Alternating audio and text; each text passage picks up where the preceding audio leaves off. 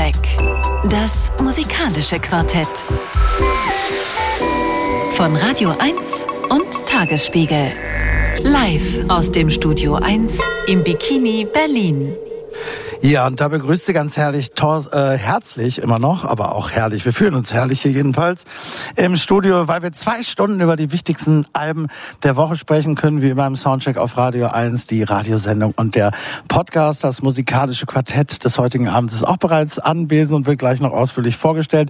Ilona Hartmann, Nadine Lange und Thomas Fenker sitzen hier schon und Element of Crime sind auch schon da, wenn nicht persönlich, sondern wesentlich, wenigstens mit ihrer neuen Single und scharf mit Katze. Bleiben Sie dran sagen, gleich geht's los.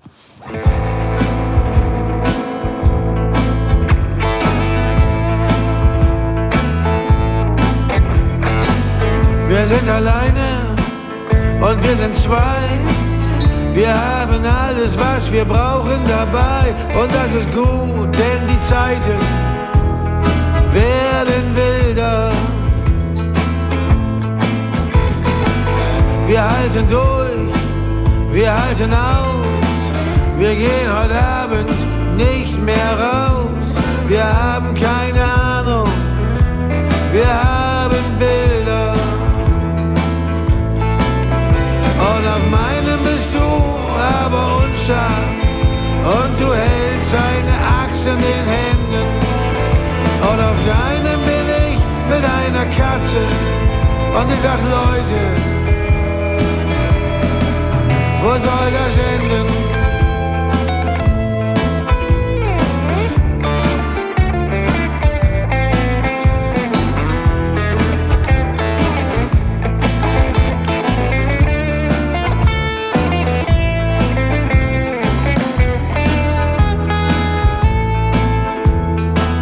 In unseren Augen ist immer Sand und unterm Pflaster liegt der Strand und die Welt um uns herum geht auf und nieder. Wir tauchen unter, wir tauchen auf, aus unseren Mündern kommen Schall und Rauch. Wir haben keine Lösung, wir haben Lieder. Und in meinem kommst du vor, aber unscharf. Und du hältst deine Axt in den Händen. Und in deinem komm ich vor mit einer Katze. Und ich sag, Leute, wo soll das enden?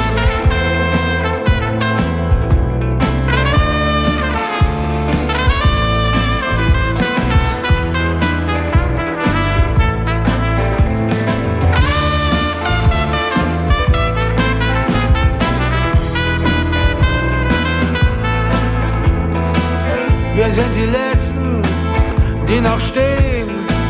Wir wollen immer, wie es weitergeht, sehen. Unsere Neugier auf das Ende kennt keine Grenze. Wir wollen vorwärts, wir wollen zurück. Wir sind betrübt, wir sind entzückt. Wir haben keine Tränen, wir haben Tänze. Und in meinem tanz ich dich, aber unscharf. Und du hältst deine Axt in den Händen. Und in deinem tanzt du mich mit einer Katze. Und ich sag, Leute, wo soll das enden?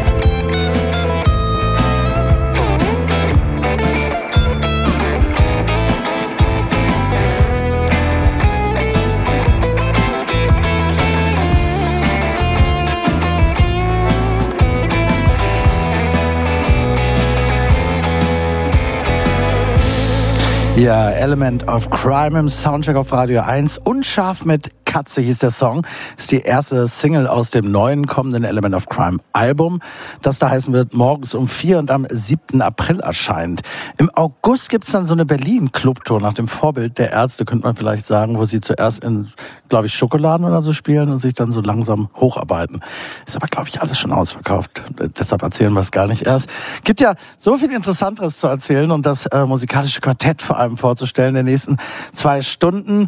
Und da als erstes Ilona Hart Hartmann, denn du bist heute das erste Mal hier, äh, bekannt von Twitter als Autorin, unter anderem für Zeit Online, natürlich als Schriftstellerin. Dein erster Roman Land in Sicht erschien 2020. Außerdem moderierst du, äh, liebe Ilona, mit Christoph Armin zusammen den von mir auch geschätzten Podcast Was machst du am Wochenende? Sowie mit El Hotzo eine Sendung bei den Kollegen von Radio Fritz auch. Äh, ja, also ganz viel verschiedene Sachen. Insofern freue ich mich umso mehr, dass du heute hier bist. Herzlich willkommen. Ja, so ist es. Ne? Vielen Dank für die Einladung. freue mich. Ebenso freue ich mich über dich, lieber Thomas, nach längerer Zeit mal wieder hier, nämlich aus Köln angereist. Das machen wir immer mal wieder und immer, wenn du kommst, ist eigentlich ein untrügliches Zeichen, dass mal wieder CTM-Festival ist, weil da kommst du fast immer. Das kann man sich im Grunde merken. Und in der restlichen Zeit machst du mit Linus äh, Volkmann unter anderem, äh, bist du Chefredakteur und Herausgeber des vielfach ausgezeichneten Digitalmagazins Kaputt Magazin für Insolvenz und Pop. Du hinterhältst, glaube ich, immer noch die Edition Fieber. Ich komme bei dir manchmal nicht so mit, weil sich ganz viele Sachen auch mal weggehen und wieder dazukommen und so weiter. Man kann sie kaum aufzählen, aber ich glaube, das stimmt noch. Bist im Rahmen der Monheim Triennale tätig, noch einiges mehr und heute im Soundcheck. Herzlich das stimmt willkommen. und vielen Dank für die Einladung. Wie immer, ja, Vergnügen. Ich freue mich, mein Lieber. Und ich freue mich selbstverständlich auch über dich, liebe Nadine Lange, die du heute den Soundcheck-Kooperationspartner Tagesspiegel vertrittst äh, und neben deiner Arbeit in der dortigen Kulturredaktion, wir müssen es immer wieder sagen, auch vor kurzer Zeit dein Romandebüt veröffentlicht hast. Ein Eis mit Joe wurde hier im Bikini schon vorgestellt, ist immer noch erhältlich und mhm. wurde vor einigen Monaten veröffentlicht. Herzlich willkommen. Ja, hallo. Mit dir geht's los. Äh, du hast Sam Smith gehört, dafür an der Stelle schon mal Respekt. Dazu vielleicht später mehr. Was gibt's zu sagen über Sam Smith? Respekt dafür, dass ich das gehört habe. Das ja. so leicht kriegt man den jetzt schon. Okay, ja gut. Ähm, gerne nehme ich. Äh, ja, Sam Smith. Äh, zu ihm gibt's äh, schon fange ich fange ich an zu fällen. Also Sam Smith, 30 Jahre alt, kommt aus Großbritannien, Popstar, queer und non-binär. Ist wichtig zu erwähnen, weil das ähm, in der Musik eine Rolle spielt und auch eine Rolle spielt darüber, wie wir über Sam Smith sprechen können, weil seit dem ähm, non-binären Coming Out sind die Pronomen von Sam Smith ja they, them, was man in Deutsch halt nicht so gut abbilden kann. Deswegen versuche ich jetzt keine Pronomen zu verwenden und ähm, ja, nicht so wie am Anfang. Ich hoffe, es gelingt und ähm, ich erzähle einfach mal noch ein bisschen was äh, über Sam Smiths äh, Karriere.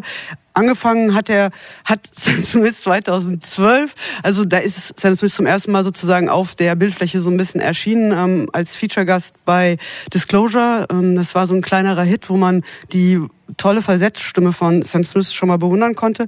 Und noch mehr dann natürlich beim Debüt 2014 in The Lonely Hour hieß diese Platte, die sofort total steil ging ähm, in UK und auch in den USA auf Platz 1 kam. Vier Grammys hat die Platte eingebracht für Sam Smith und dann ging es direkt weiter 2015 ähm, dann mit dem Oscar. Den bekam Sam Smith für den äh, Titelsong von dem James Bond Film Spectre, ähm, Writing on the Wall hieß dieses Stück. Und ja, seitdem hat Sam Smith eigentlich eine ziemlich beeindruckende Karriere hingelegt und wir sind jetzt heute bei Album Nummer 4 angekommen. Es heißt Gloria und wurde vorab ähm, mit einem ebenfalls Single-Hit Unholy ähm, angekündigt. Kim Petras war da auch Feature-Gast. Und das war ein ziemlich deutlicher äh, Bezug zu, auf Sex in dem Song. Das ist auch sonst ein wichtiges Thema auf dem Album, ähm, über das Sam Smith gesagt hat, das war eine emotionale, sexuelle und äh, spirituelle Befreiung. Und ähm, ja, Thema Selbstliebe ist auch sehr wichtig und ähm, musikalisch geht es ein, eigentlich einmal so äh, durch mindestens fünf bis sieben Genres, wobei äh, die Stimme von Sam Smith natürlich immer im, im Vordergrund steht. Und ähm, ja, wir hören jetzt mal einen ersten Song, der auch ähm, wieder eindeutig, ähm, bei dem es wieder eindeutig um Sex geht. Er heißt nämlich I'm Not Here to Make Friends. If you can't love yourself, how in the hell you gonna love somebody else? I get an amen in here? You gotta, you gotta ask me. Yeah, I'm going to the party, but I'm not going to make friends. I need a lover. Everybody's looking for somebody, for somebody to take home. I'm not the exception, I'm a blessing of a body to love on. If you want it bad tonight your aura into mine. Don't be scared if you like it. I could fill you up with life. I could ease your appetite. No, you've never been this high. Don't be scared if you like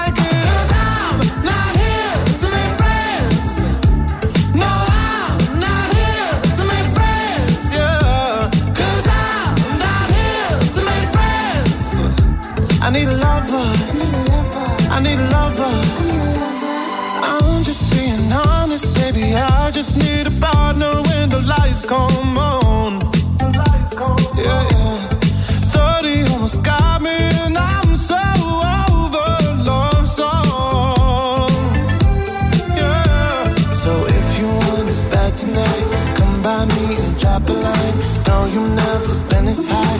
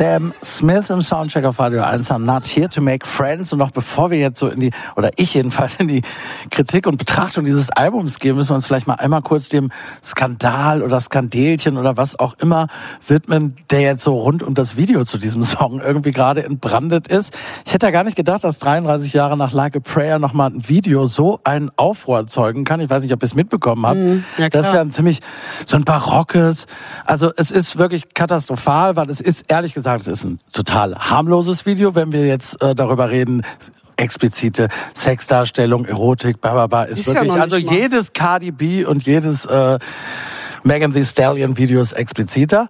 Es gibt aber einen moralischen Entrüstungssturm, insbesondere aus konservativen Kreisen, und der ist nun eindeutig äh, queerphob und äh, Feindlich. so feindlich, muss man sagen, weil das Video ist wirklich harmlos. Man sieht praktisch nichts, aber es ist eben homosexueller Sex, der angedeutet wird und kein heterosexueller. Und deshalb gab es da schon einen veritablen Shitstorm und das gibt beides. Bei TikTok ist es, es, es läuft so der Riss. Insbesondere in England ist es aber ist da richtig was los gewesen. Die Ich weiß Tage. gar nicht, ob das war das nicht nur eigentlich eine so eine rechte Abgeordnete, die irgendwie was von Pornografie gefaselt hat.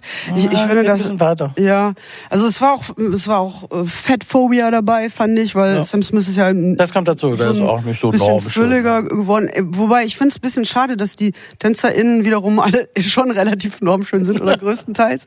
Es, das war leicht lächerlich, äh, ehrlich gesagt. Ich fand's also, auch lächerlich. Das war, da hat man komplett den Doppelstandard gesehen. Wenn eine queere Person irgendwie sowas macht oder äh, dann, dann, dann ist es irgendwie ein Skandälchen. Aber also es, vielleicht sollten wir dem auch nicht zu viel Genau, ich wollte Aufmerksamkeit es geben. jedenfalls einmal erwähnt haben. Ja.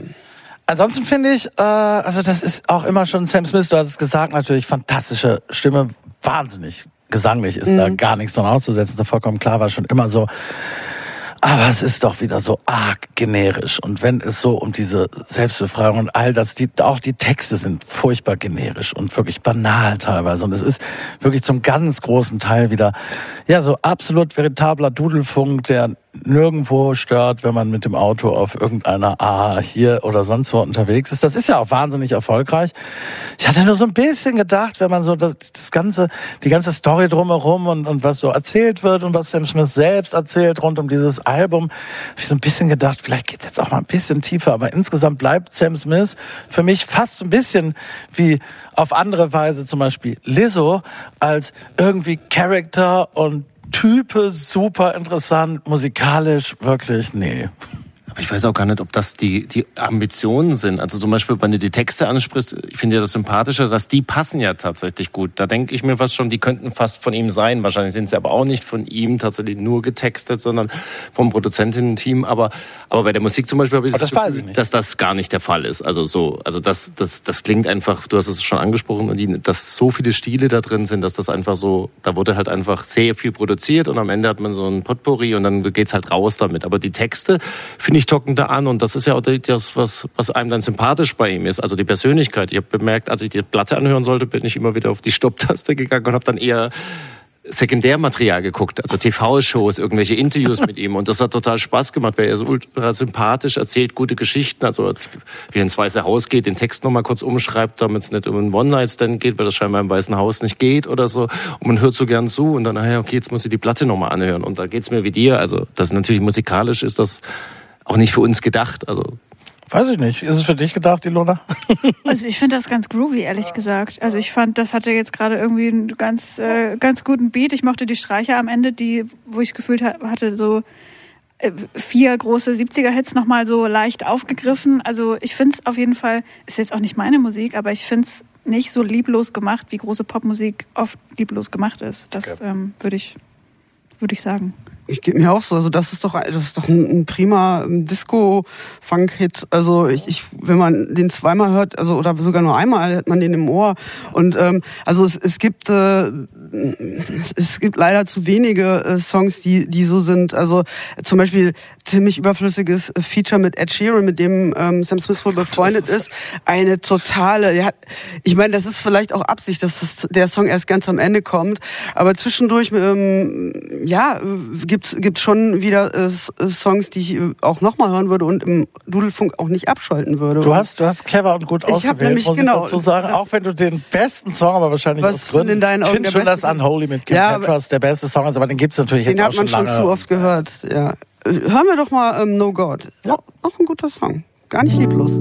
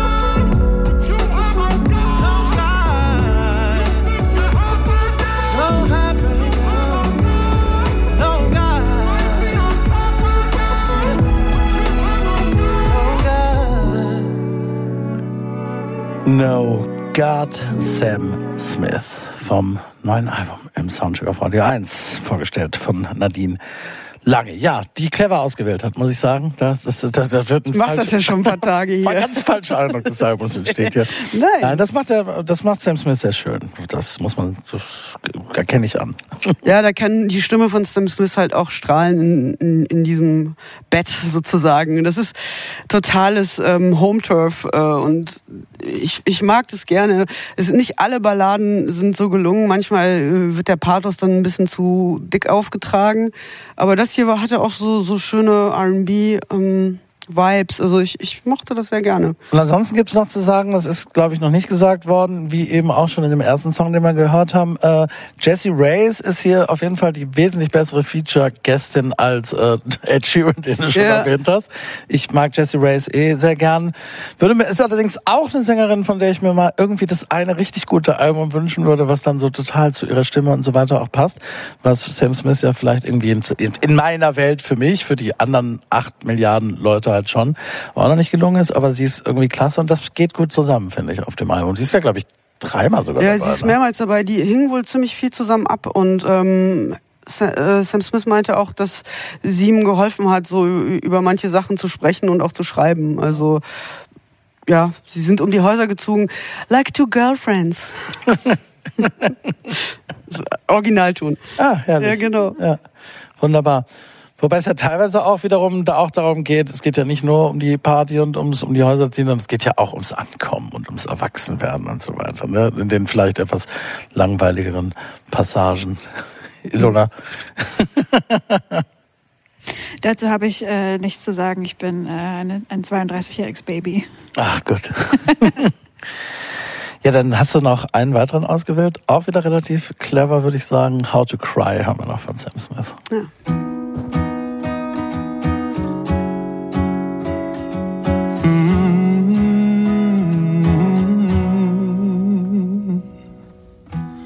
I don't know when you're sad. I can't tell when you're mad. You've never been vulnerable. I believed you could change, but you're still the same, and I'm still invisible. I keep secrets from my family, all the ways you've been controlling me. When it hurt, I didn't make a sound. All the drama that you put us through. How amazing that it's never you who lit the fire, burnt the whole house down. Cause nobody taught you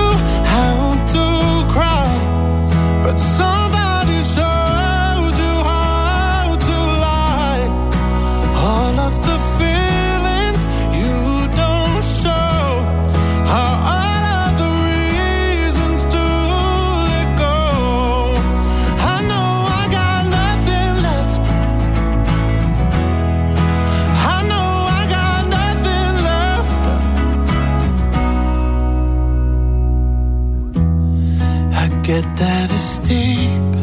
You've never been free.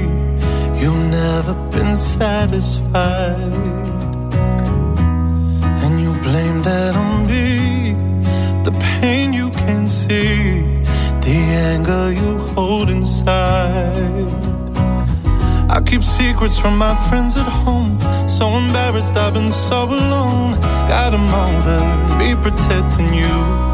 Cause nobody taught you how to cry. But somebody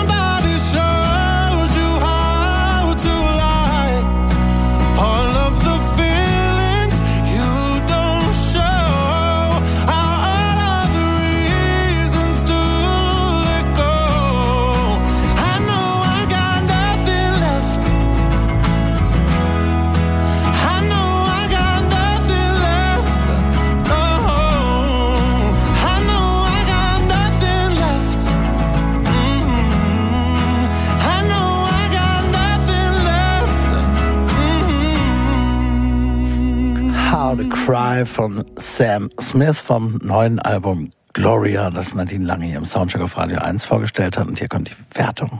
Geht in Ordnung, geht in Ordnung, geht in Ordnung. Niete. Ja, das war ich. Gemein. Soundcheck. Das musikalische Quartett. Von Radio 1 und Tagesspiegel. Live aus dem Studio 1 im Bikini Berlin. Du gerade noch was sagen, Nadine? Ja, ich wollte sagen, äh, nach dem Song, ich wünsche mir eigentlich mal ein Duett zwischen Sam Smith und Adele. Ich meine, der ja, Song, der, der eben das, so ein, so ein kleines Sch- Herzschmerz-Duell, ich könnte mir das total toll vorstellen. Macht Das- doch mal, das ihr beiden. Lieber, lieber als Adele und Ed Sheeran. Da bin, ja, ich auf- mit. Da bin ich du mit? dabei. Ja, okay, ich dabei. wir stellen es hier vor. So, wir kommen zu einer Frau, äh, liebe Ilona, wo wir gerade noch so ein bisschen gerätselt haben hinter den Kulissen, wie man sie denn korrekt ausspricht. Äh, wir haben uns entschieden jetzt für, Samia. genau, Samia sagen wir jetzt. Äh, falls Sie finden, nee, die heißt ja ganz anders, schreiben Sie uns und äh, beschweren Sie sich. Was gibt's zu sagen? Äh, Samia ist eine Singer-Songwriterin, kommt aus New York, ist 26 Jahre alt und Honey, über das wir heute reden werden, ist ihr zweites Album. 2020 erschien ihr Debüt, das hieß The Baby und zwischendurch erschien eine EP, die hieß Kill Her Freak Out, was eine Single ist, die dann später auch auf dem äh, Album der, der Opener wurde. Und ja, sie ist eine Singer-Songwriterin, die ein bisschen so in der Tradition steht von, ja, wenn man weit greift, vielleicht so Phoebe Bridgers mäßig. Daran hat es mich so ein bisschen erinnert. Es ist ein bisschen folkig, ähm, aber es hat auch so kleine poppige Momente. Manchmal hat sie auch so einen kleinen wilden und dann biegt der Song nochmal ganz woanders hin ab. Also das Album insgesamt fand ich ähm, eigentlich sehr schön getragen. Es ist relativ ruhig, es ist relativ balladenhaft. Es gibt wenig so, es gibt jetzt nicht die großen Banger da drauf, was mich mit meinem Bangerohr so ein bisschen natürlich enttäuscht zurückgelassen hat. Nichtsdestotrotz hat es mir eigentlich sehr gut gefallen. Ähm, es gibt ein einziges Feature, was ich auch irgendwie ausreichend finde. Also ich finde noch nicht mal, dass es das so total gebraucht hätte.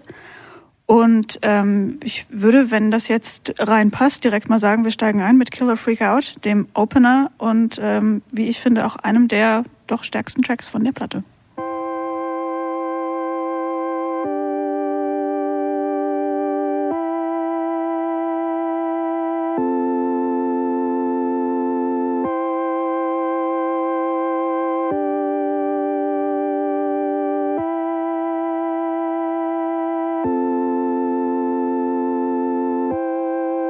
They're gonna have a baby. I'm thinking about Texas. I dreamt I was pregnant. I woke up with my guard down.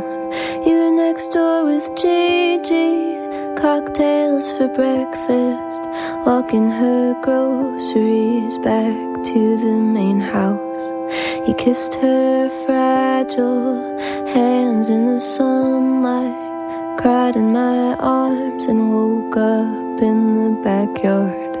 And when you get passive, I like to imagine you listening to worship songs on your iPod. I've never been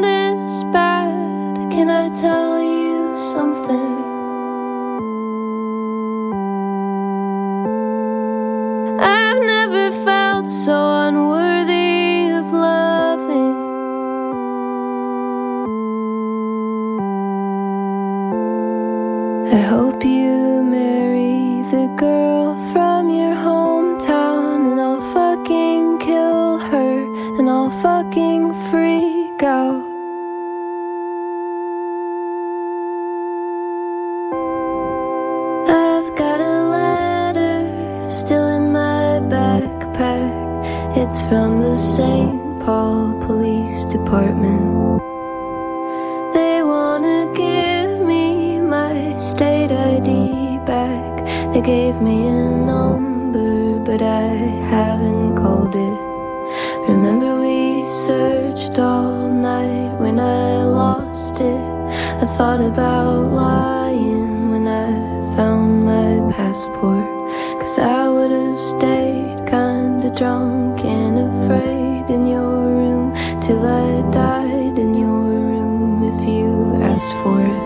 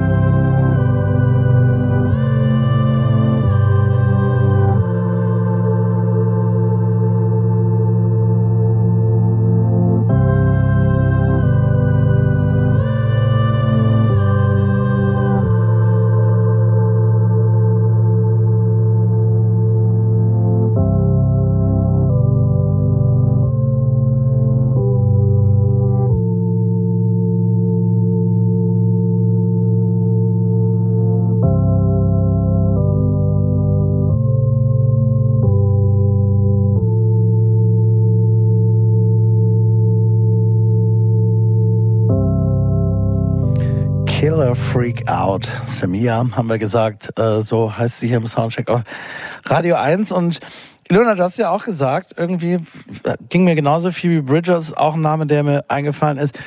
Olivia Rodrigo oder fast so, so das, das Hauchende, sehr wahrscheinlich leise eingesungene, wie sie hat, sogar so ein bisschen Billie Eilish am Anfang. Jedenfalls all diese äh, Künstlerinnen viel mehr als die permanent im Zusammenhang mit Samia erwähnte Lana Del Rey, die ich gar nicht so Das wahnsinnig rausgehört habe. Weil das, also sie, sie selbst sagt es, glaube ich, sogar auch, aber es taucht auch überall auf. Die Referenz habe ich nicht nachvollziehen können. Ist ja auch nicht weiter schlimm. Die gibt es schon. Aber ja, ich war auch eher bei Phoebe Bridgers, Olivia Rodrigo. Ja, ich habe so. äh, gerade noch gedacht, das war jetzt auch so ein kleiner Julia Holter-Moment. Also ich finde so der dieser organische Orgelsound, den sie da so sehr, der sich sehr durchzieht durch das Album, der hat mich auch sehr daran erinnert. Und so vom äh, vom Songwriting und vom Storytelling her, das ist ja jetzt irgendwie auch gerade so ein bisschen, habe ich das Gefühl, die Zeit der weiblichen Storytellerinnen. Ähm, ich musste manchmal denken an das äh, letzte Album von SZA, was ja irgendwie auch vor allem durch sein hervorragendes äh, Storytelling heraussticht. Und bei Samia geht's mir auch so, dass ich eigentlich eher bei den Geschichten hängen bleibe, als so sehr bei der Instrumentierung oder bei einem besonders komplex aufgebauten Song, weil ich das irgendwie teilweise nicht so ganz konsequent durchgezogen finde. Aber die, ja, die Art und Weise, wie sie Geschichten erzählt, ist auf jeden Fall sehr, sehr zeitgeistig, sehr persönlich, sehr introspektiv und ähm, manchmal auch ein bisschen kryptisch. Also natürlich checkt man dann nicht, wer ist denn jetzt dieser Chris, über den sie da singt. Und das kann man natürlich der Platte auch vorwerfen, aber andererseits muss man das vielleicht auch gar nicht immer so genau wissen, um wen es jetzt hier gerade geht. Also ich finde das irgendwie auch immer ganz geil, wenn halt Künstlerinnen sagen, ja, also take part in my story oder hör dir halt die schöne Musik an, eins von beidem und wenn beides nichts für dich ist, dann move on. Das ähm, finde ich eigentlich für so eine junge Künstlerin auch irgendwie ganz, ganz bossy und gut. Ja, wobei es halt wirklich überhaupt nicht fiktiv wirkt, was ja auch wiederum typisch ist und glaube ich auch nicht so vertreten wird von ihr, wenn man die Person nicht kennt, sondern es ist natürlich schon. Ich habe ehrlich gedacht, gedacht, dass sie ein bisschen jünger sei vielleicht, nicht weil das unbeholfen, sondern weil ich dachte, so die Themen vielleicht sind so ein bisschen. Aber dann habe ich nochmal das letzte, haben sie ist 26, glaube ich, ne? So zuerst, also als ich noch nicht wusste, wie alt sie ist, dachte ich, sie ist wahrscheinlich so 23 oder so. Was ist jetzt nur ein Side Note? Die Probleme hat man auch. Äh, hatte, hatte, ja, genau. Also es ist natürlich schon so, erweiterte Coming of Age, erwachsen werden, so zu viel Ängste vor allen möglichen Dingen, die man auch teilweise nachvollziehen kann. Und es wird aber auch ganz explizit äh, in einem Song, den wir später noch hören, vielleicht sprechen wir auch dann drüber. Ähm, also es geht ja wohl, glaube ich, zweimal jedenfalls auf diesem Album auch um eine Vergewaltigung, die aber auch nicht so richtig näher verifiziert wird. Äh, ob das jetzt autobiografisch oder so sei, wird nicht so richtig erwähnt, aber es scheint da schon auch um ein etwas tiefer sitzendes beinahe schon Trauma ja zu gehen, weil es ja dann so ein bisschen endet damit, glaube ich, dass sie jetzt in Nashville lebt und nämlich nicht mehr da, wo sie vorher war und in einer Beziehung, wo sie glücklich ist und so ein bisschen angekommen sei.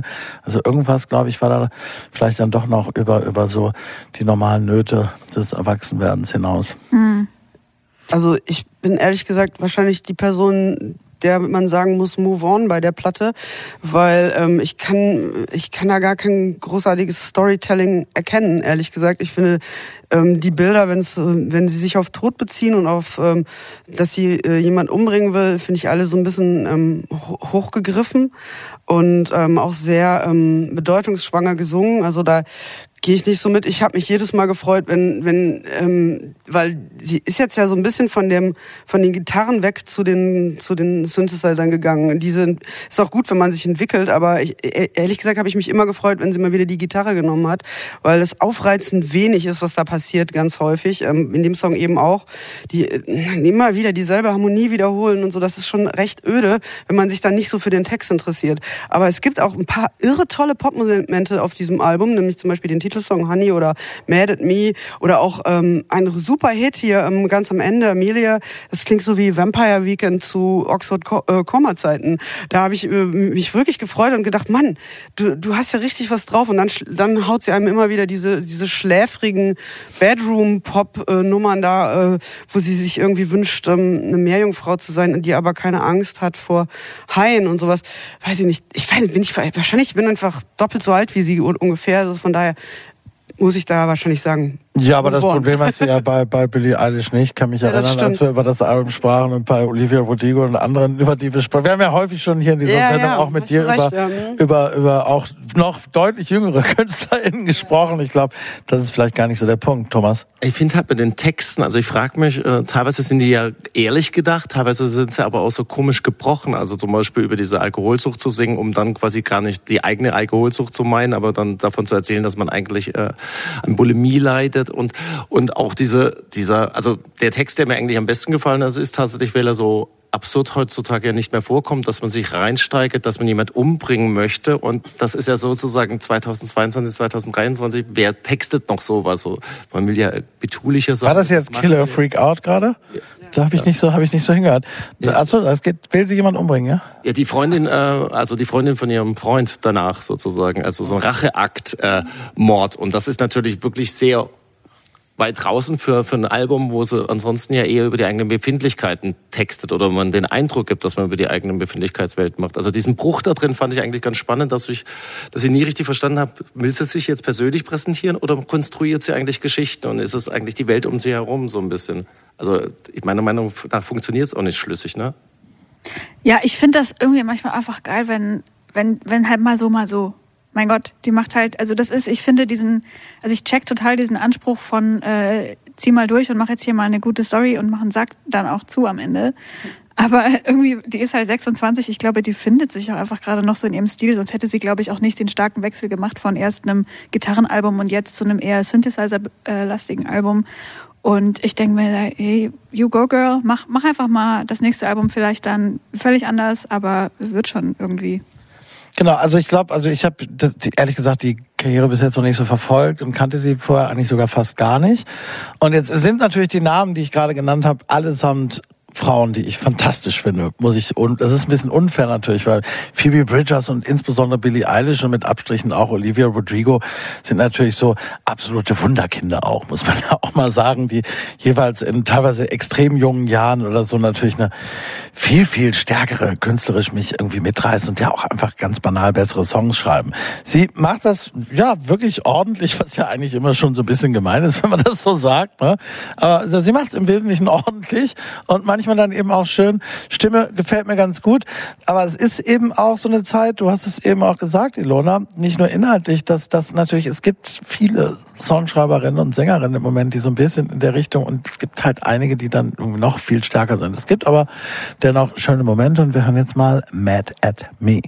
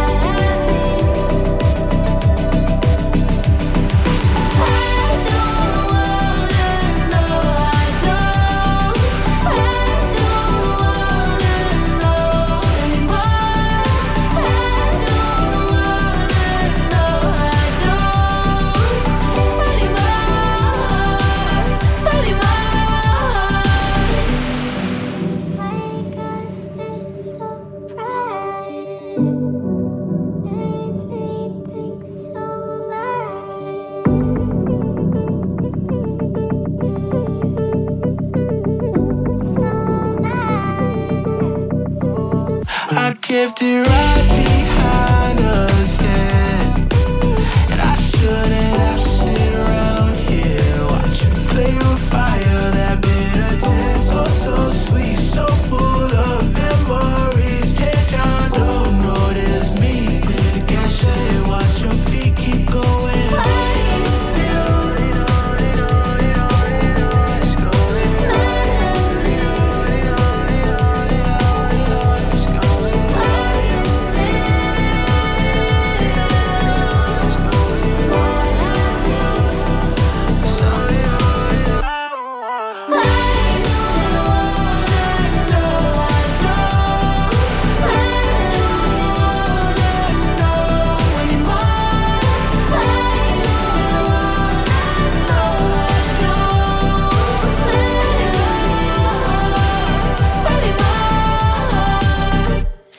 Ja, Mad at Me, Samia äh, Finity heißt sie mit Nachnamen übrigens, Thomas. Das Lustige ist, in der Sendung jetzt gefällt es mir viel besser, wie beim zu Hause hören. Und es lag daran, weil ich nebenher gelesen habe und diese Selbstvergleiche oder die Inspirationslinien immer gehört habe. Dieses Death Cab for Cutie, Filter, Nirvana, Elliot Smith, Daniel Johnson, Vater John Misty.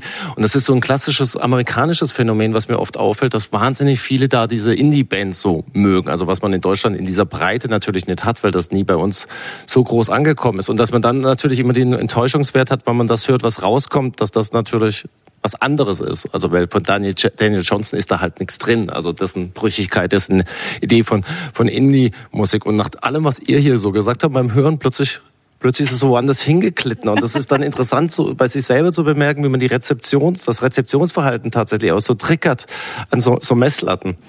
Ich habe auch ein Interview gelesen, äh, wo es dann irgendwie darum ging, dass sie häufiger dann in Videos halt auch mal nicht so wahnsinnig viel anhat, wo sie sagt, das ist in der Tradition von Kathleen Hanna die Selbstermächtigungsgeste. Und dann dachte ich so, ja gut, Kathleen Hanna, das ist so, habe ich ja, das sind genau diese Referenzwerte, wo hätte ich jetzt auch gar nicht unbedingt mitgerechnet, die aber wahnsinnig auch in der Generation in den USA stark sind. Sonic Youth hört man ja auch ganz oft von Leuten aus der Generation zum Beispiel, die da wahnsinnig prägend sind, ja.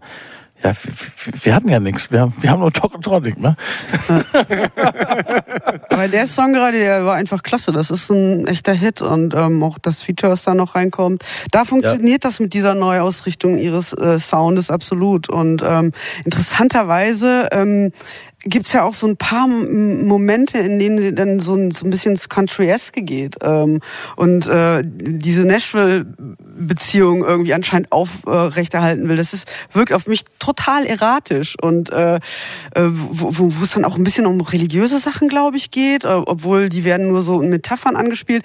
Ähm, also ich, ich glaube, sie sollte ja auf diesem Trip hier m, wie Mad at Me einfach weitermachen. Da, ähm, da ist eine Goldader, vielleicht. Ich glaube auch, die muss Banger schreiben. Genau. Also mir gefällt das, sein. mir gef also wenn ich jetzt mal den Fachbegriff nennen darf. Ne? Also mir gefällt äh, sie eigentlich immer am besten, wenn es tatsächlich so poppig wird. Also wenn sie kann total gut auch schöne Harmonien. Ja. Und ähm, ich bräuchte jetzt nicht diese vier, fünf, sechsminütigen äh, flächigen Dinger. Ähm, es gibt Leidenspanorama. Ja, also ich meine, ich kenn, man kennt die Malaise so, aber ähm, manchmal will man ja auch dann weg davon. Es gibt noch einen schönen Moment bei Sea Lions, glaube ich. Der macht so drei Minuten sein Ding und auf Ja. einmal biegt er nochmal komplett in so eine ganz andere Richtung Ja. ab. Und da hatte sie mich dann irgendwie. Dann dachte ich mir, weißt du was? Ich, ich gehe einfach mit. Ich, also auch weil der zweite, das zweite oder das letzte Drittel des Songs mir so gut gefallen hat, dass ich das irgendwie ähm, dann schon wieder wertschätzen konnte, dass sie vielleicht manchmal auch wirklich selber nicht so sehr ganz genau was sie weiß, was sie möchte. Da kommt irgendwie so eine Art, wir hören das heute nicht, müssen Sie zu Hause selbst nachhören bitte oder später beim Podcast hören, kein Problem, das Album gibt's ja. Aber dann wird das so eine Art fast schon Spoken Words Outro, wo dann so so so Hollywood Standards, ne, da geht's irgendwie auch dann glaube ich um kosmische äh, ge- kosmetische Operationen und was weiß ich und all die schönheitsoptimierenden Verbesserungen, die da so typisch sind, aber auch schon in so einer misanthropischen Stimme und so, dann kommt wirklich nochmal so eine ganz andere Dimension rein. Ist mir auch vorhin erst aufgefallen. Ja. Äh, das ist wirklich ganz, ganz interessant. Und ja, das gefällt mir auch gut. So fast so ein bisschen so äh, wie, wie äh, fitter, healthier, radiant-esque, so, ne? So, so zivilisationskritisch, irgendwie ganz schön am Ende. Kriegt man zuerst gar nicht so mit. Und ansonsten, ja, das ist, das ist vielleicht auch das, was ich mit Billie Eilish meinte, nur dass sie eben diese tollen Songs, man stellt sich das wirklich immer so vor, dass sie da zu Hause vielleicht dann auch im Bett oder auf der Couch so in das Laptop ganz e- eher flüstert als singt. Und das ist, ja, es soll ruhig ein bisschen mehr Dampf machen. So. Ja. Ich musste auch noch an Clario denken, irgendwie so ein bisschen. Stimmt. Stimmt, ja, total. Weil es ist auch so eine sehr, sehr ta- talentierte Person, deren erstes Album deutlich besser war als das zweite. Ja, das ist richtig. Und ähm, die auch irgendwie sich so ein bisschen verlaufen hat, aber ich finde, Samir ist fast noch, ähm, hat noch mehr Hits auf dem zweiten Album. Ich glaube, Honey, der, der, der Titeltrack, den haben wir vielleicht auch noch. Das ist auch einfach eine, eine super Melodie und ähm, lustiges Video auch. Also ich, ich glaube, da kommt noch was. Genau. Ja, Honey ist ja dann wirklich tatsächlich irgendwie dieser Song, den ich eben angedeutet habe, der Titelsong, wo sie dann am Ende auch irgendwie singt. Also da, da so eine halbe, also sie hat jedenfalls im Interview gesagt, der und ein anderer, da geht's eben um diese Vergewaltigung. Es gibt ja auch diese Zeile, wo sie dann so singt, wenn es dann irgendwie losgeht, bleibt ihr nichts anderes übrig, als die Augen zu schließen und es einfach geschehen zu lassen, so ungefähr. Und das aber zu so einem fröhlich heiteren Beat, wo das dann nochmal so ein bisschen kippt und gebrochen wird. Und im Video ist es aber eigentlich irgendwie eigentlich einfach so eine Party, ja, so irgendwie. Also Widersprüche auf jeden Fall auch. Der ist aber schön, ist einer der besten, finde ich auch. Honey. you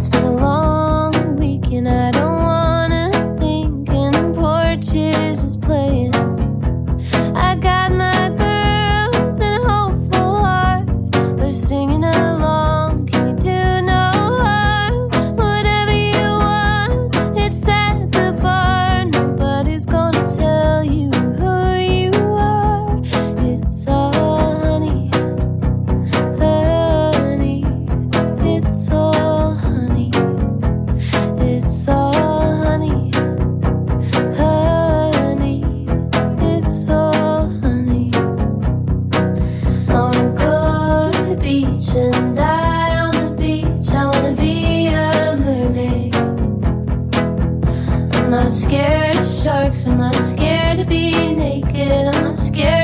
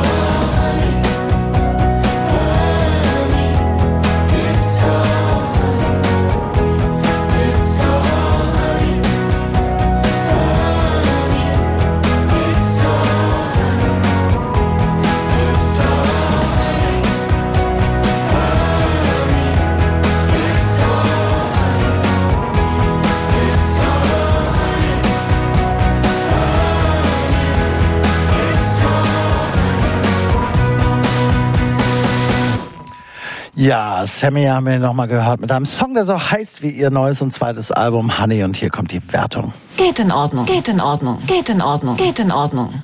Ja, ist nicht weiter kommentierungswürdig.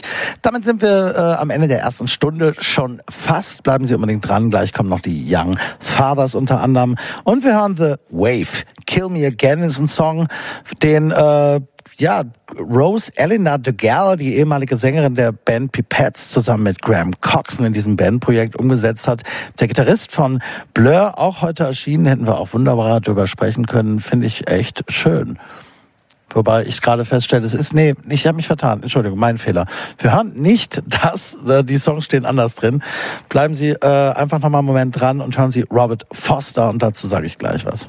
Up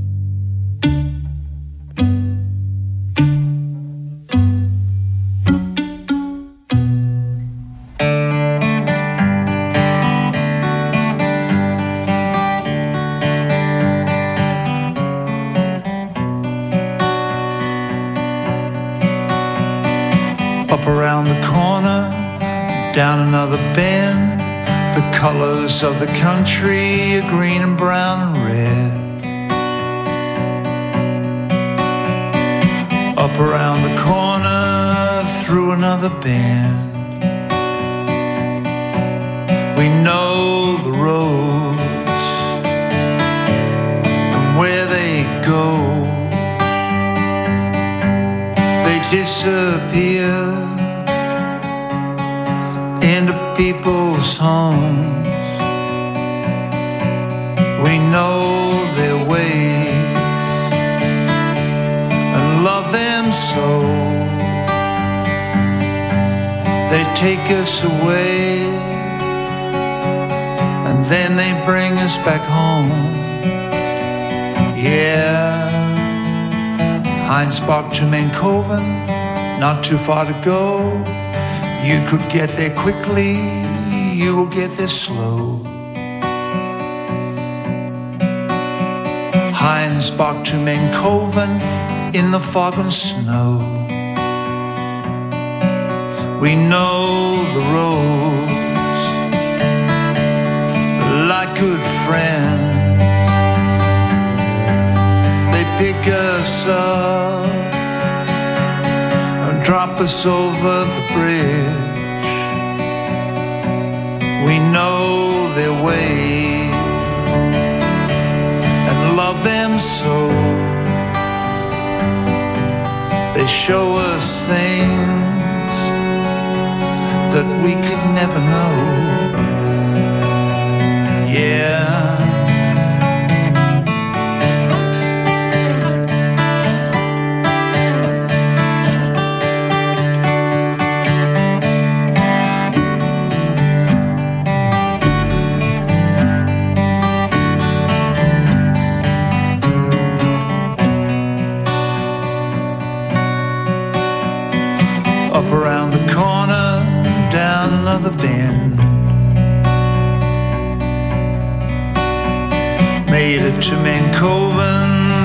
Came home again. The colors of the country are green and brown and red. We know the roads and where they go they disappear in the people's homes.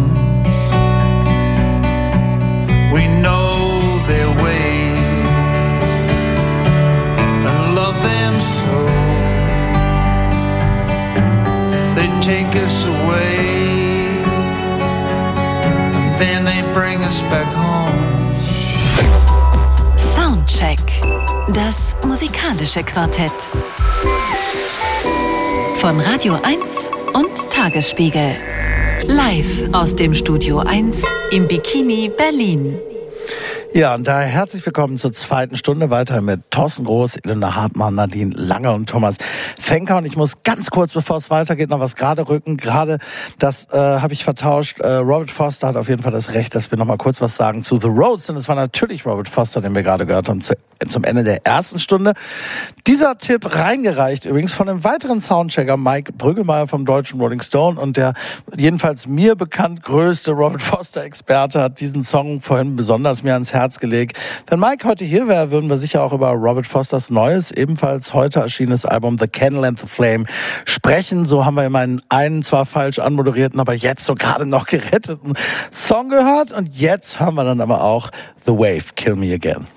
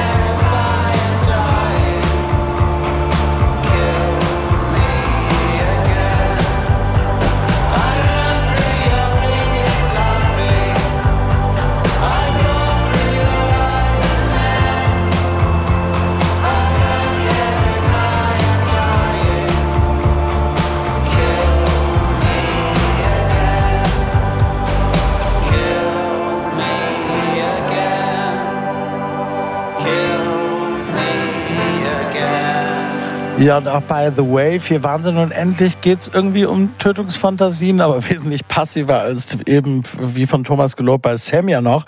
Da Wahnsinn und endlich, wie, wie gesagt, ein Projekt von Graham Coxon von Blur und Rose Eleanor DeGal, das ist die ehemalige Sängerin der Band Pipettes, wer die noch kennt. Ich habe mal gezählt, Graham Coxon ist eigentlich fast noch umtrieger als Damon Alban, wenn man das jetzt so, wenn, wenn Masse zählt sozusagen. Damon Alban ja immer sehr aktiv und von der Öffentlichkeit natürlich mit Gorillas und seinen vielen anderen Projekten äh, wesentlich breiter bemerkt. Äh, aber Graham Coxon hat ohne Blur immerhin auch schon neun Alben gemacht in den letzten paar Jahren und hier hat er jetzt mal wieder ein ganz neues Projekt. Und damit äh, kommen wir zu einer Band, deren bisherige musikalische Reise, wir sprechen über die Young Fathers, ne, ja, total internationale, genreoffene ja war. Das macht sie, fand ich, so gut und einzigartig. Kaum Bands der letzten paar Jahre haben so viel unterschiedliche Genres, aber letztlich dann eben doch in Popmusik verdichtet. Das Trio wurde 2008 gegründet von den Jugendfreunden Alois, Aloysius äh, Massaquoi, Kairos Bancole und Graham G. Hastings im schottischen Edinburgh. Die haben sich in einer Hip-Hop-Bar kennengelernt als Teenager schon und dann irgendwann halt eine Band gegründet, ganz klassisch. Drei Alben gab es bislang und da war wirklich alles drauf. Hip-Hop, Funk, Soul, Indie, elektronische Einflüsse, Folk, alles, äh, was man sich nur irgendwie vorstellen kann. Und weil sie aber als Songschreiber wirklich so ein Pop-Gain haben, so ein unbeirrbares, waren es am Ende dann doch wieder immer recht eingängige, oft jedenfalls äh, Pop-Songs? Und das muss man so auch erstmal hinkriegen, wie ich finde. Das vierte Album, das wir heute sprechen, Heavy, Heavy, diese Doppelung gleich zweimal Heavy, äh, haben die Young Fathers jetzt in ihrem neu eingerichteten Heimstudio, das klingt ganz formatabel. Ich habe was gelesen, das war wohl eher so eine Art Studentenbude, muss man sich vorstellen, sehr chaotisch wurde beschrieben, wo alles durcheinander äh, wuselt und so fühlen sie sich am wohlsten. Und da haben sie auf die Unterstützung von Produzentinnen oder Produzenten komplett verzichtet, alles zu dritt gemacht und wiederum alles zugelassen. Gospel, Highlife, keltische Klänge, Aborigine-Gesänge, das sagen sie selber. Muss man äh, vielleicht noch mal ein bisschen genauer hinhören. Bancoli hat eine Menge Ideen mitgebracht von einem längeren Aufenthalt in der nigerianischen Heimat seiner Eltern. Da hat er eine Menge Zeit verbracht während der Pandemie. Alles Mögliche ist da wieder äh, reingekommen. Und ja, thematisch ist vielleicht diese Heavy-Doppelung teilweise irgendwie legitimiert. Musikalisch ist es überhaupt nicht irgendwie schwer oder so. Es ist schon irgendwie das bislang afrikanischste Album. Das gilt insbesondere für die ersten drei Songs. Aber es hat eine wahnsinnige Leichtigkeit, wie ich finde, wahnsinniges Gespür für Dramaturgie und Melodik wieder. Psychedelische Freak-Elektronik kommt da sogar manchmal so ein bisschen fast Animal Collective. Big Beat gibt's einen so einen Song, der so ein bisschen fast so 90er Big Beat-artiges Intro hat. Hip-Hop, Gospel, Afro-Pop, alles dabei, so ein moderner Pop-Highlife fast. Und alles strebt so ins Licht. Und äh, man kann es ja nicht verschweigen, wir werden gleich trotzdem wieder drüber reden müssen, gerade weil diese Band so wahnsinnig toll ist und dann die naiv wirkende, weil ich finde es wirklich furchtbar. Unterstützung der Band für die ja antisemitische BDS-Kampagne, die einiges ausgelöst hat, vor einigen Jahren auch in dieser Sendung ausführlich Thema war, damals mit Martin Hosbach zu Gast, der die Popkultur in Berlin unter anderem gebucht hat zu dem Zeitpunkt, wo Young Fathers dann unter anderem nicht aufgetreten sind. Da reden wir gleich drüber. Ja, da wird erneut drüber zu sprechen sein. Erstmal haben wir aber äh, den Song, mit dem dieses Album beginnt und der heißt Rise.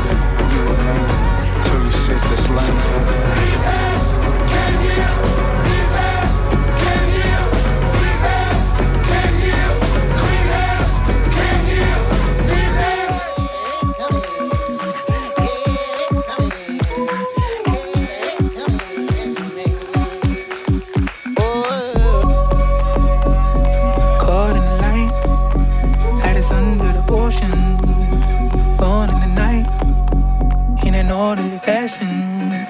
It's all alright. It's all alright. It's all alright.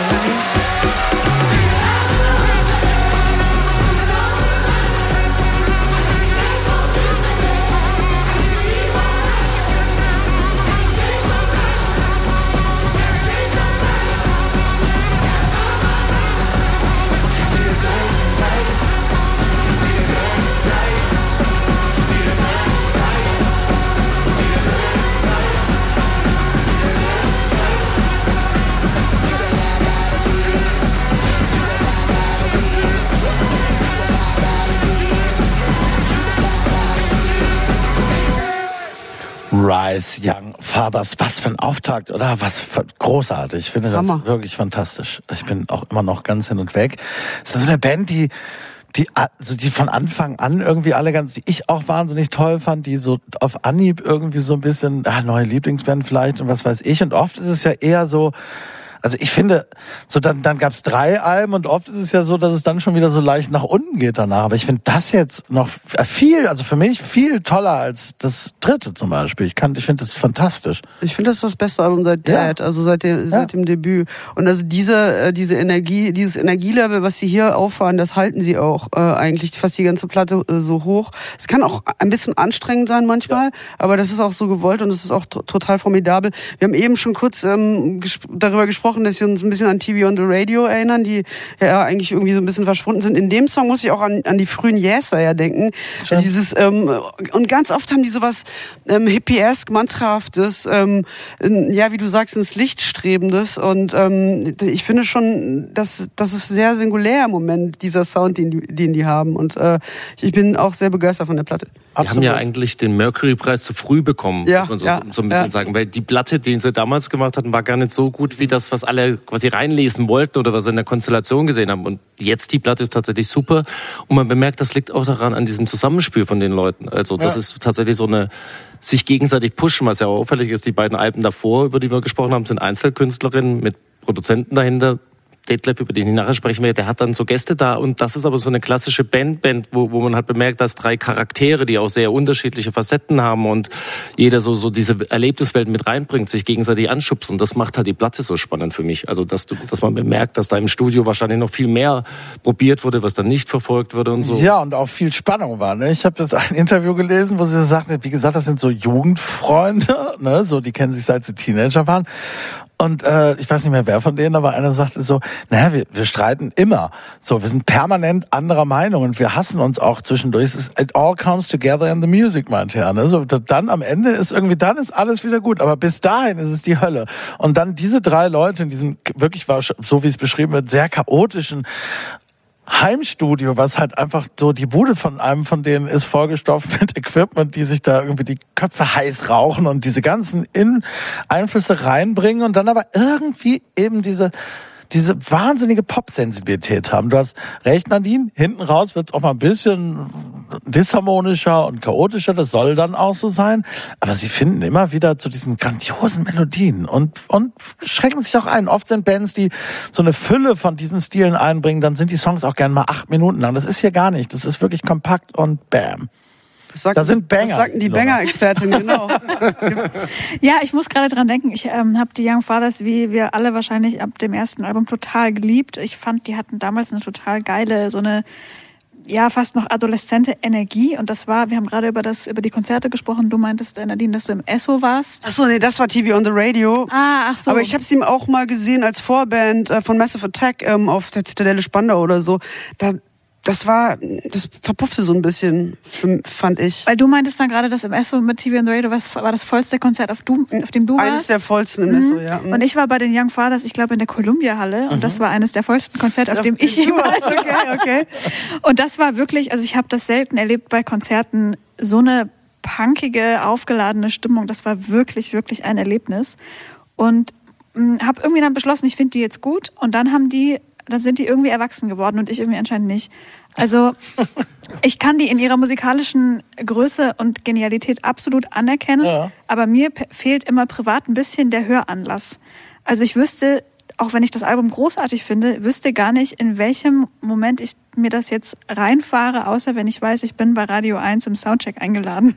Wenn, das wenn du mal morgens rausguckst, es ist grau und du denkst, ich komme überhaupt nicht in die Pushen, ich muss aber jetzt in fünf Minuten total hellwach sein, weil ich dies oder das machen will, dann, dann baller dir das mal rein, dann bist du Das wäre mal, ein- das wär mal ein. Experiment wert, genau. versuch mal. Ja, das nehme das nehm ich mal mit raus. Also es ist tatsächlich ein ähnlicher Effekt. Jetzt haben wir die Band, nennen wir jetzt auch noch, obwohl sie diese ganzen Referenzen nicht brauchen, aber dann versteht man es vielleicht besser. So den Effekt hatten in ihren besten Zeiten auf mich auch zum Beispiel Vampire Weekend so ein bisschen. Nämlich diese ganzen Afropop- und Highlife-Einflüsse in so einen irgendwie westlichen Rock, was auch immer, bla, Einfluss-Ding zu überführen, in völlige Sonnig und Fröhlichkeit. Ich bin also auch, mir geht's genauso wie dir, ich finde das so euphorisch und so fantastisch. Und äh, mir geht's so ein bisschen andersrum. Ich konnte immer total sehen, was alle in den Young Fathers sehen. Ich fand das erste Album fantastisch, habe das auch viel gehört und habe dann immer nur so, äh, ja, verstehe ich, ist gut, klar. Aber habe das eigentlich gar nicht so gehört. Die letzten beiden Alben habe ich eigentlich nicht wirklich gehört, außerhalb des Soundcheck auf Radio 1. Hier führt dann immer alles zusammen. Das jetzt, damit, die haben mich noch nie so gekriegt wie mit diesem Album und ich weiß, das werde ich permanent hören. Und wir hören jetzt also.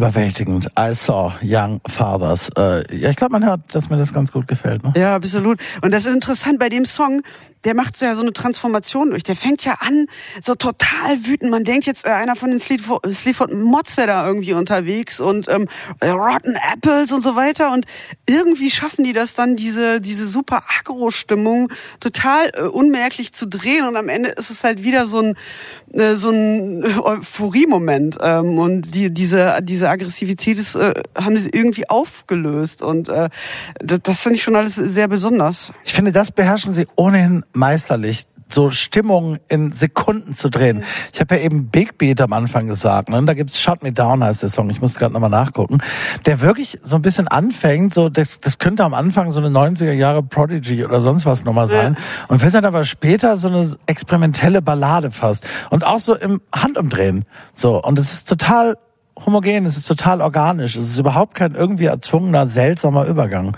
Das ist so ein bisschen das, was du vorhin vom Studio erzählt hast, dass sie sich gestritten hatten und dass so Aggressionen auch rauskommen oder Diskurs und so weiter und dass sie das irgendwie glattgebügelt bekommen. Aber im Sound ist das ja genauso. Also da steckt wahnsinnig so viel drin und trotzdem ist es eine Band, wo ich am Ende denke, die bringen alles mit Vernunft so rüber, ihre ganzen Themen, was sie so erzählen. Es wird alles am Ende wird das so gesetzt.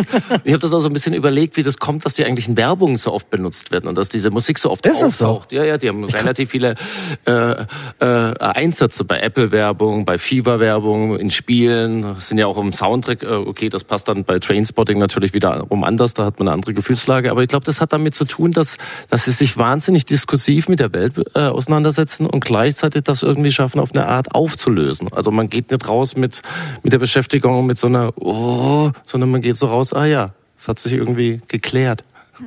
Ich musste bei der Musik auch äh, öfter mal denken äh, an den Film Everything Everywhere All at Once. Weil, also, also vom, ich sage jetzt mal einfach vom Vibe her. und weil mich das äh, auch bei dem Film und auch bei dem Album wahnsinnig beeindruckt hat. Ähm, also das ist ja immer ein langer Arbeitsprozess. Du hast äh, deine Bandkollegen, du hast verschiedene Ideen, du hast da deine Streitereien, du musst das irgendwie mischen und mastern und irgendwie dann klappt's mit dem Live-Setup nicht, wie du dachtest, wie auch immer.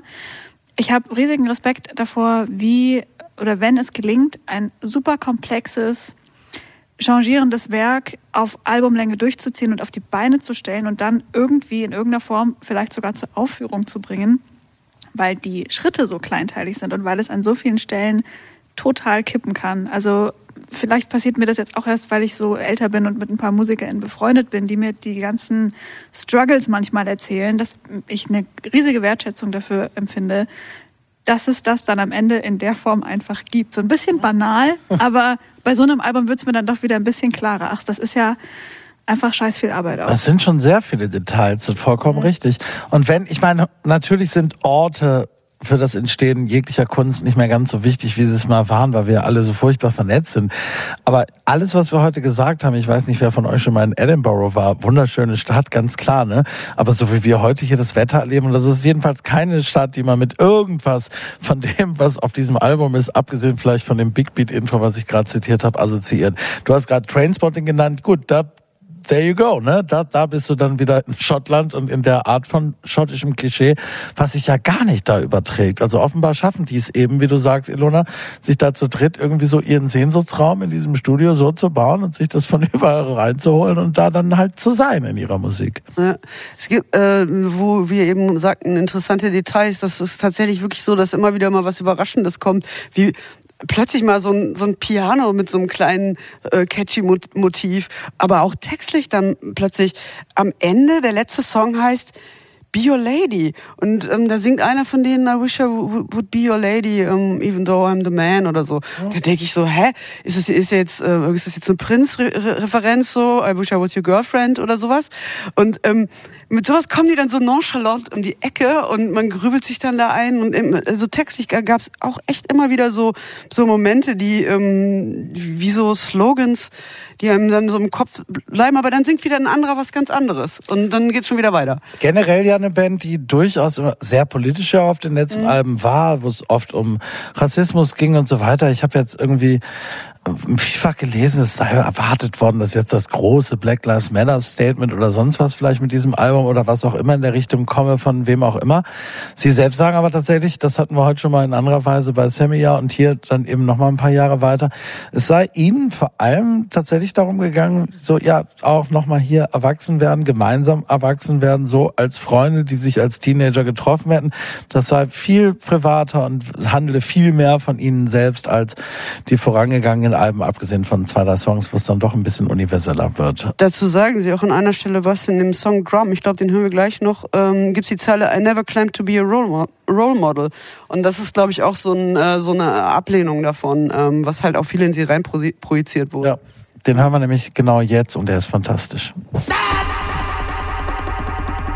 Hear the beat of the drums and go now. Have fun, have one, so have one, someone.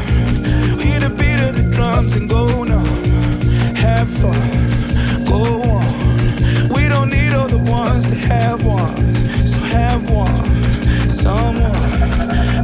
They're gonna get you either way, whether you cry about today die another day. I'd rather sleep, but they say better stay awake. Faded colors into shade, turning matter into clay. I fall the mission, no superstition. I am the vision, young black gifted with a mission. Yeah, yeah, yeah, yeah, yeah, yeah, yeah. Got all the wishes like Aloysius, but I'm a logist. My going straight from the voice, so I'ma get me some. So I'ma get me some. I never claimed to be no role model. Some. I never claimed to be no role model. I'm done. Beat drums and go. Go. We don't need other ones to have one. So have one. Someone.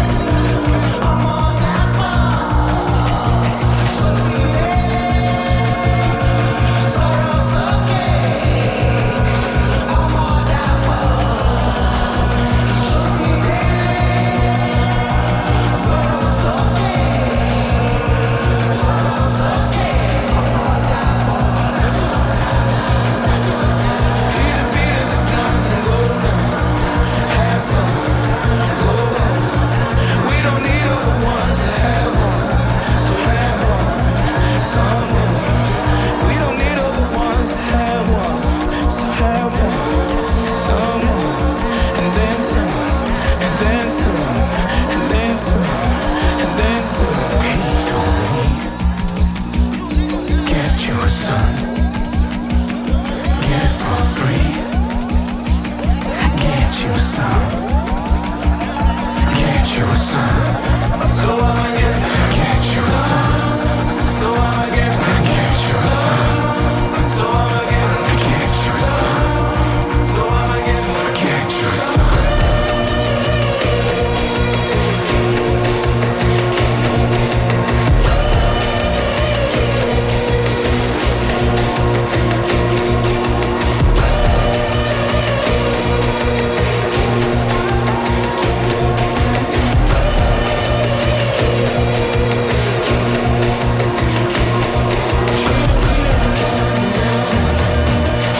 Drum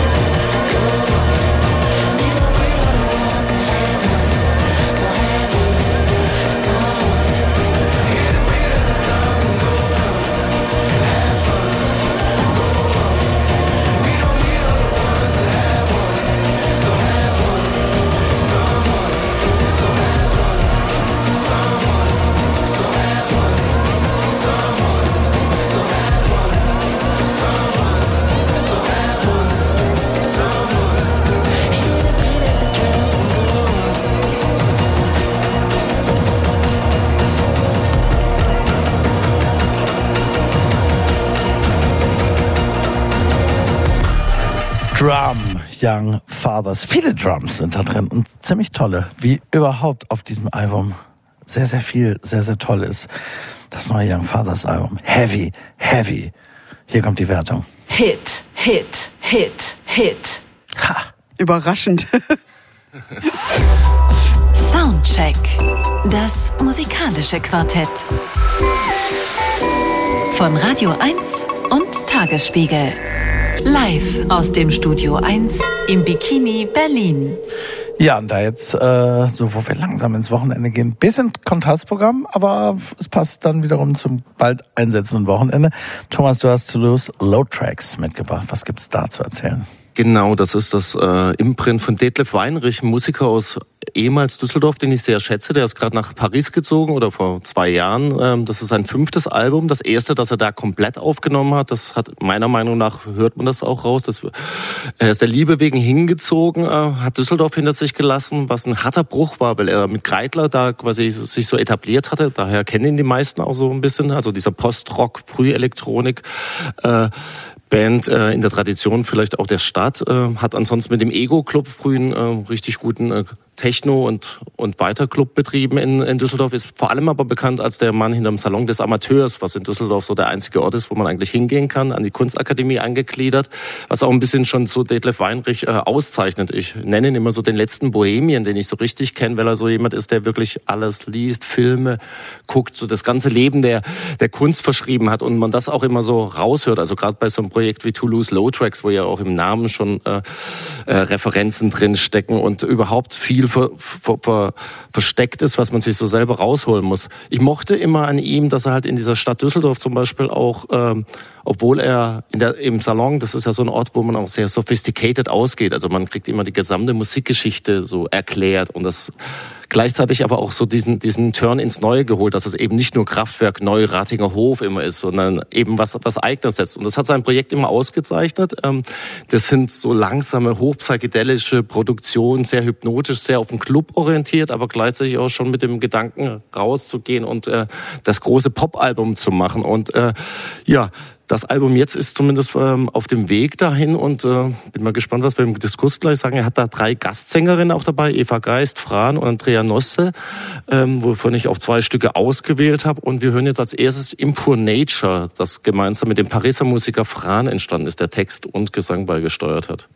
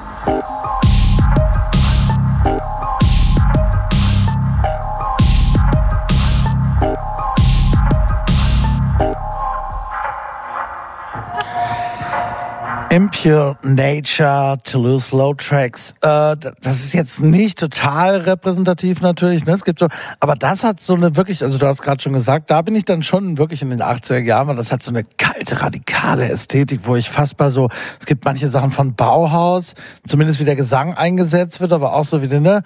Da gibt's so, ich komme gar nicht, und, und auch bisschen früher eine Cave oder so, die Art, die, die Melodik des Gesangs und dann auch so, das, ne, das ist, das spielt da schon so ein bisschen mit rein, finde ich.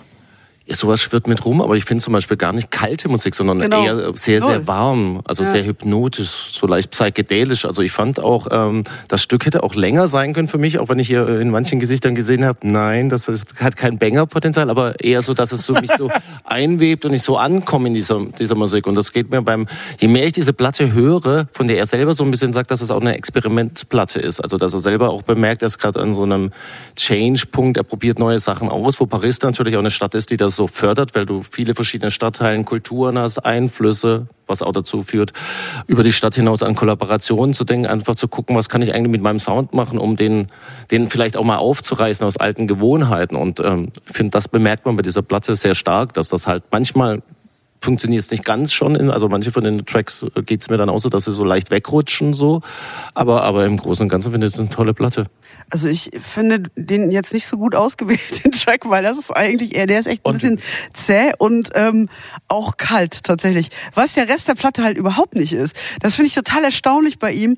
Ähm, aber das ist auch immer schon, glaube ich, so gewesen, dass, ähm, obwohl das ja ein hoher Prozentsatz an ähm, Maschinenmusik ist, ist es aber warme Maschinenmusik irgendwie. Und äh, das gefällt mir wahnsinnig gut. Und ähm, auch äh, Einsatz von Stimmen ähm, ist ja auch, ähm, also auf der letzten Platte waren, glaube ich, keine, ne?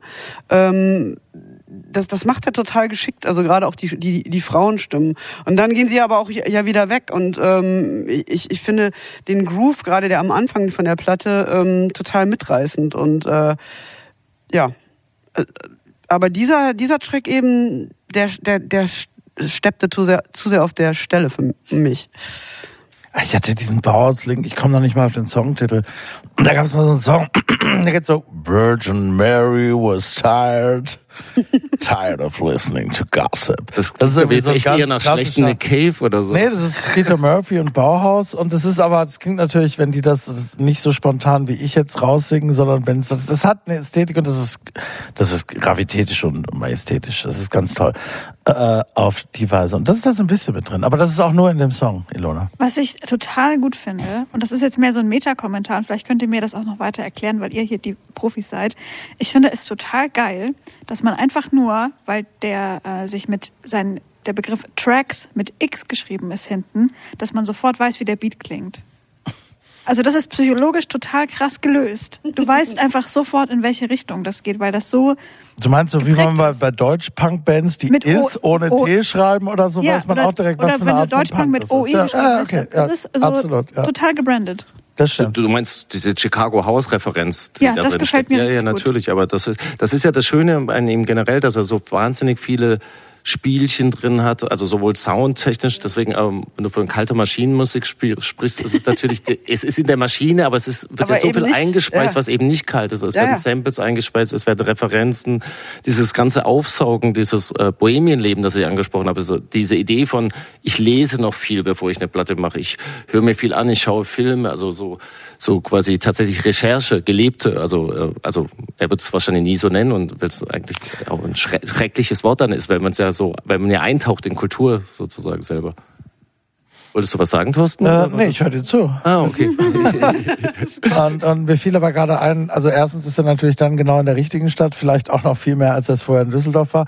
Und äh, er würde es selbst nie so nennen, hast du gesagt, aber im Pressetext steht immer was von manischer Erotik.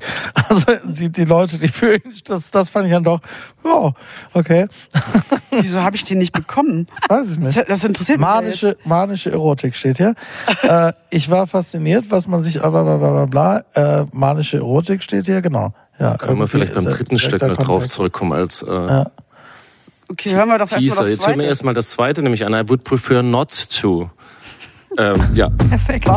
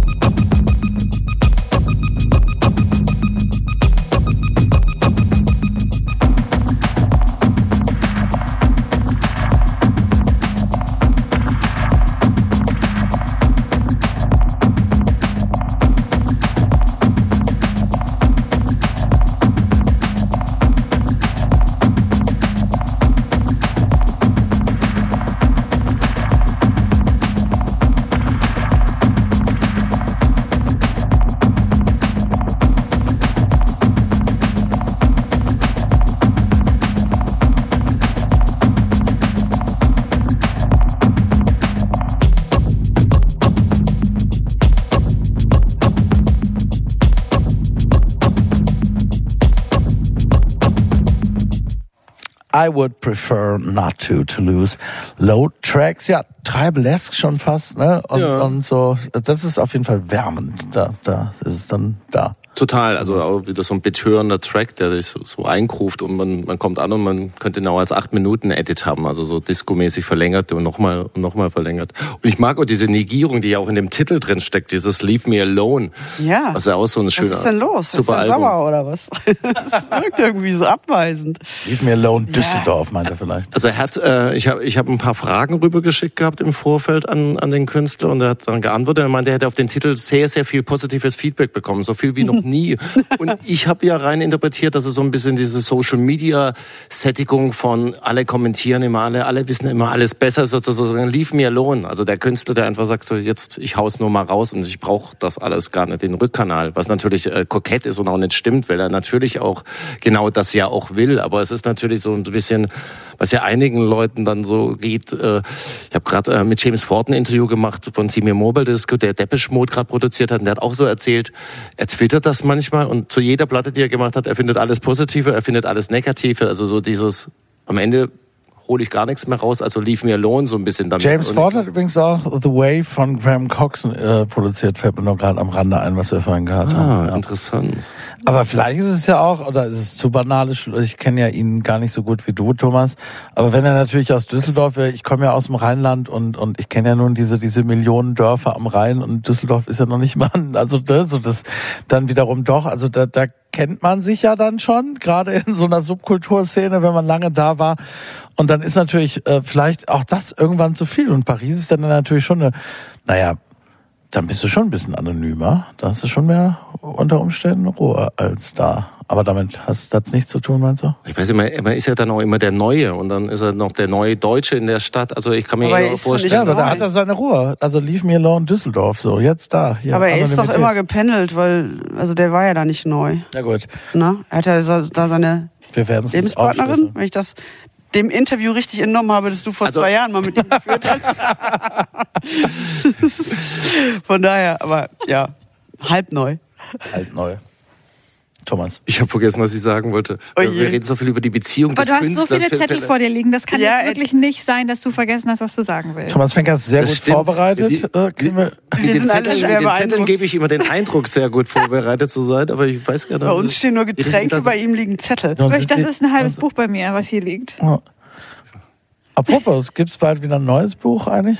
Ja, das Off-Topic? wäre zu befürchten. Wäre zu befürchten. Ja. Aber man kann noch nicht mehr sagen. Da kann man leider noch gar nicht mehr sagen. Nein. Wir können aber auch überleiten bei Buch zu dem dritten Stück, das ich rausgesucht habe, was ja tatsächlich ein Stück ist, wieder mit dem Gastgesang. Andrea Nose hat die Stimme beigesteuert hat und der Text ist von Pier Paolo Pasolini, ähm, italienischer Autor und Filmer, Autor, ähm, Gesellschaftsanalytiker und vielleicht auch der Grund, warum in dem Info, das du vorhin zitierst, was. Sexuelles äh, vorgekommen ist. Weil natürlich. Pasolini äh, Spuren legt. Äh, Ah, ist das der Text, wo es irgendwie Ein, so um ein, Banditen ein sozusagen Meister so? der manischen Erotik. Ist das, ist das der Text, wo, wo, wo, der auf Italienisch ist, wo so ein bisschen um irgendwelche Banditen werden da zitiert und so? ich glaube ja, ja, Ja. Mein Italienisch ist nicht so. Ja, äh, meins auch nicht. Ich war- fand es sehr rätselhaft, aber wenn es von Pasolini ist, erklärt sich natürlich einiges. Und das Absurde ist, dass Detlef Weinrich heute Abend in Rom spielt. Also als ob es wirklich geplant ist, dass wir das Stück spielen, Ja. dass wir über Pasolini nachdenken. Dann kann er uns immer, dann kann er uns immerhin zuhören. zusammen. Ein Track heißt ja auch Bianca in Rom, ne? Und der jetzt Der heißt Ossia.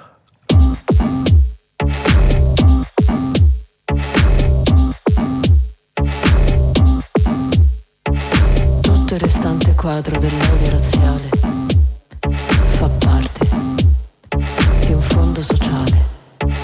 Tutto il restante quadro dell'odio razziale fa parte di un fondo sociale. Ossia, l'odio che prova un uomo integrato, l'odio che prova l'uomo integrato. Ossia, l'odio che prova l'uomo integrato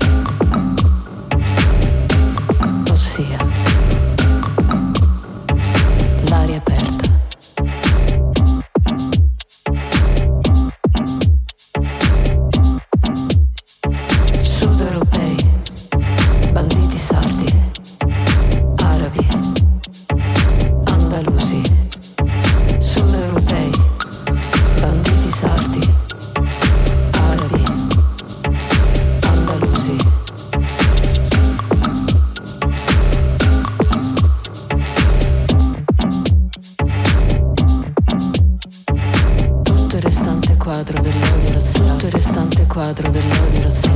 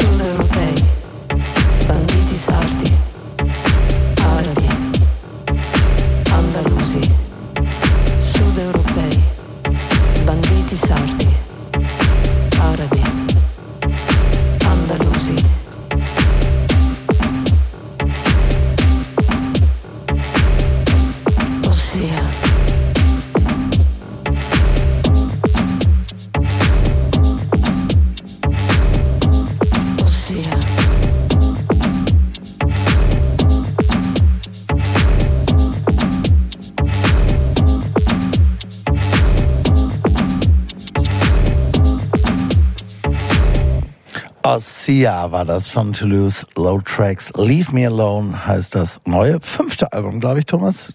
Correct me if I'm wrong. Und hier kommt die Wertung. Geht in Ordnung, geht in Ordnung, geht in Ordnung, geht in Ordnung. Das stimmt nicht.